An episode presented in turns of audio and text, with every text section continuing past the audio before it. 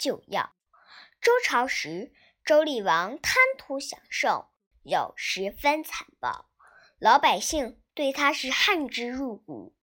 一些正直的大臣也对他十分不满。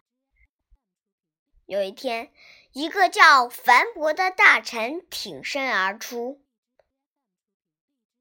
大王，治理好一个国家，应要施行仁慈的政策。”应该重用贤良之士，疏远奸诈无耻的小人。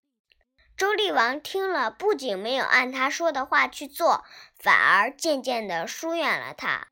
那些帮助周厉王做坏事的奸臣暗暗高兴，有的甚至当面讥笑他。樊伯十分生气，便写了一首诗作为回应。诗中写道。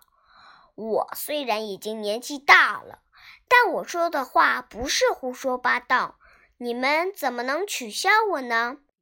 唉，你们伤天害理的事情已经做的太多了，我看已经快到了不可救药的地步了。不可救药的意思是指病重到已无法救治。